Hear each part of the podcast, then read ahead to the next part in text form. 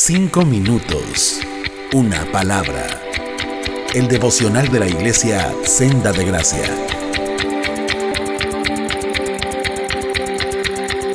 Buenos días, mi nombre es Jaime Verduzco y es un placer estar con ustedes de nuevo en estos devocionales. A ver si me extrañaron un poquito. Miren, el tema que traigo hoy es más para los de casa, los que ya son cristianos.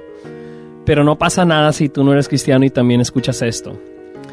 He estado reflexionando mucho con el tema de que Dios está permitiendo una pandemia en la humanidad para acercar a las personas a Él, no para alejarlas de Él. Y las escrituras nos enseñan que Dios usa a su pueblo para lograr esto, para lograr que otros se reconcilien con Él. Segunda de Corintios 5:20 dice, somos embajadores de Cristo como si Dios rogara por medio de nosotros. En nombre de Cristo les rogamos, reconcíliense con Dios. Y con eso en mente, me voy topando en estos días con este otro hermoso texto en la Biblia, que antes de mencionarlo déjame darte un poquito de contexto. Es en el libro de Hechos. Pablo está en la ciudad de Corinto, está predicando de Jesús y está enfrentando mucha oposición en su predicación Posiblemente estaba desanimado con ganas de tirar la toalla. Pero vean lo que sucede. Vamos a Hechos, capítulo 18, versos 9 y 10. Dice, Entonces el Señor dijo a Pablo en visión de noche, No temas, sino habla. Y no calles, porque yo estoy contigo, y ninguno pondrá sobre ti la mano para hacerte mal, porque yo tengo mucho pueblo en esta ciudad.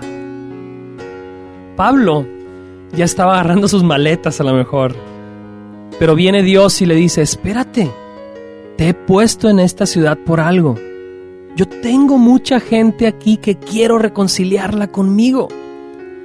Y sabes, creo que Dios nos está hablando lo mismo a los cristianos hoy en pandemia. Posiblemente hemos estado tratando de luchar más por sobrevivir a esta pandemia.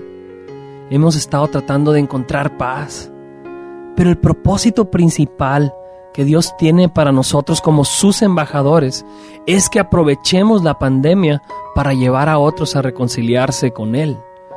Él tiene mucho pueblo que salvar en este mundo y en nuestra ciudad.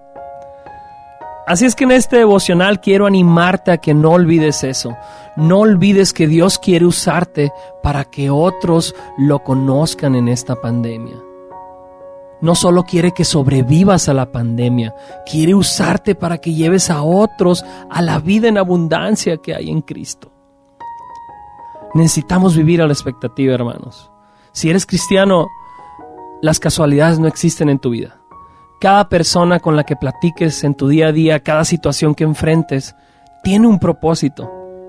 Sea lo que sea que pases en el día con conocidos o desconocidos, en el estado de ánimo en el que te encuentres, pregúntate, ¿qué quiere Dios hacer a través de mí en esta situación? Y sabes, no se trata de convencer a nadie, se trata de compartir una noticia. Dios no te pide que salves a las personas, Dios te pide que prediques el Evangelio. La salvación viene del Señor, recuerda lo que nos enseña Jonás 2.9. Viene de Él, no de nosotros. Evangelizar no es ganar argumentos, es dar una noticia. El Evangelio no se impone, se expone. Y si Dios lo permite, el hombre responde. Los que estén destinados a ser parte de su pueblo van a responder. Suelta la carga. No tienes que convencer a nadie. No es tu papel. Tú siembra la semilla. Deja que Dios sea quien haga crecer esa semilla en el lugar y en el tiempo que Él lo desee. Y recuerda que el poder no está en el mensajero, está en el mensaje. La peor manera de evangelizar es decir cosas como, yo estoy bien, tú estás mal. Quiero hablarte de eso. Eso no, no.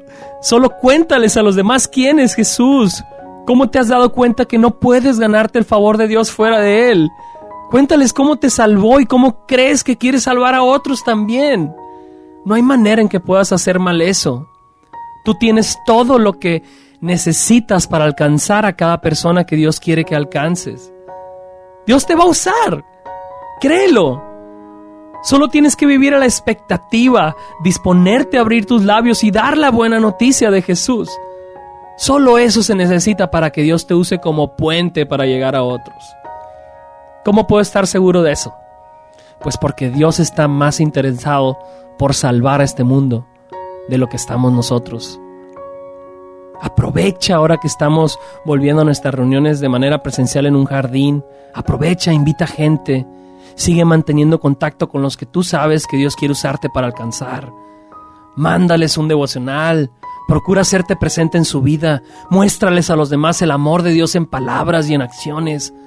Muéstrales cómo Dios quiere usar los tiempos difíciles para reconciliarlos con Él. Busca esos entornos. Recuerda, lo que Dios te dice, yo tengo mucho pueblo en esta ciudad. No temas, sino habla y no calles, porque yo estoy contigo. Dios te bendiga. Cinco minutos. Una palabra.